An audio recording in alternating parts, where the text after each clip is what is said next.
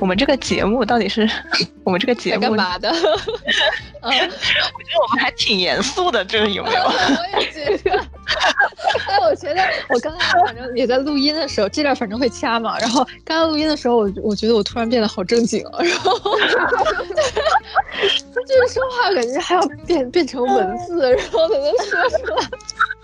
我觉得我们都说挺好的，是吗？我也觉得挺好的，嗯，对，我觉得挺好的，就聊到了很多我之前没有想到的点，我完全没有想到的。是，我也没想。但其实你要是把它再延伸的话，也可以再延伸，就看我们要想讲到哪儿了。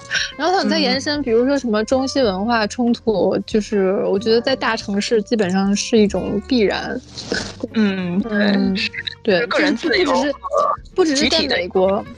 对，尤其是在国内的大城市，嗯，对，嗯，所以就是，所以那应该怎么去处理呢？就既然是所有人都会去面对的这么一个冲突，我觉得每个人只能有自己的处理方式吧。我觉得就是总的来说，我的感，我个人的感受是在国内可能这个冲突会更强一些，就是也也有可能，对，也有可能是因为我本身是中国人的原因。嗯，反而觉得在这儿没有那么纠结，就是可能这片中的那些时代是很纠结的，但我们现在在这儿反而感觉没有国内那么纠结，我不知道这个感觉对不对。嗯我有这样一种，嗯，就是就是，比如说，就嗯，说哦，我就是我把我话说完，就是我感觉就是我在美国和在中国会活出两种非常不一样的人生，即使是在现在这个时代，我是这么感觉的。是吗？嗯，嗯，大同是这样，就是呃，它这个矛盾和冲突其实不是单方面的，是各个方面揪在一起的。一个是文化冲突，一个是呃，就是不同的辈分之间的。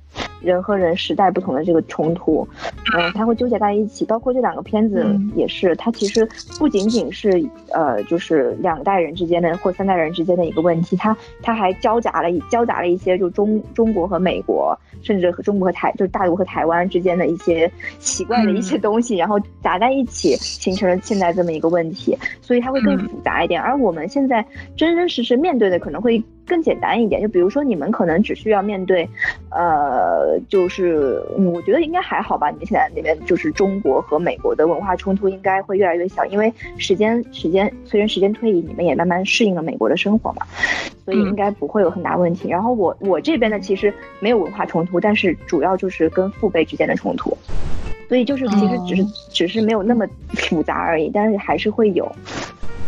观念上的冲突，嗯嗯嗯嗯，对。哎，我觉得就是在，我不知道我说的对不对，就是说在国内，我的感觉是，这种就是你不只是和父辈的冲突，包括你周围的一些人，他接受了这个父辈的观念，他其实相当于已经是父辈。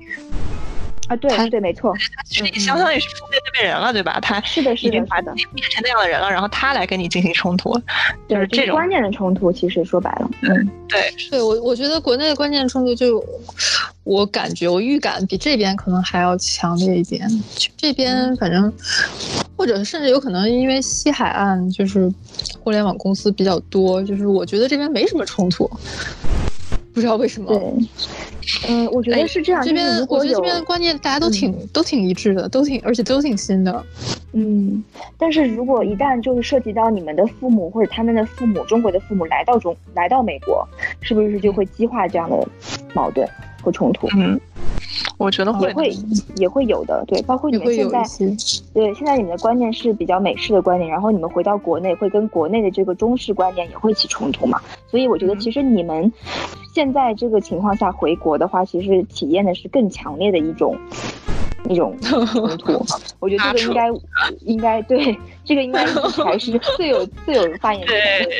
对，我是我是定制很久了，所以我已经习惯了，你知道吗？我觉得我，我觉得我去年就是我去年也是这个时候回国的嘛，然后我当时在上海，然后我的感觉就是啊，我当时因为我当时还是在做一个抉择，就是我到底要不要回国这个抉择，所以我当时压力还挺大的。然后我在国内的时候，我的感觉就是啊，我一开始的感觉就是啊，就是。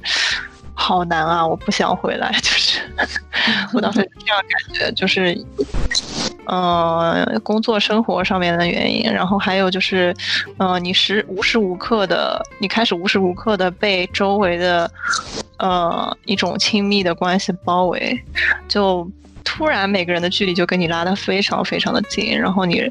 一下就失去了你的个人空间，我觉得是这样的一种感觉。嗯，我能够理解你那种感觉，因为我觉得每一个在美国待的时间，呃，就是长一点、比较长一点的，那他回国的话都会受到这样的冲击。然后我当时回国的时候也是大概，我觉得有这种冲击，大概有持续了一两个月吧。然后之后的话，慢慢就。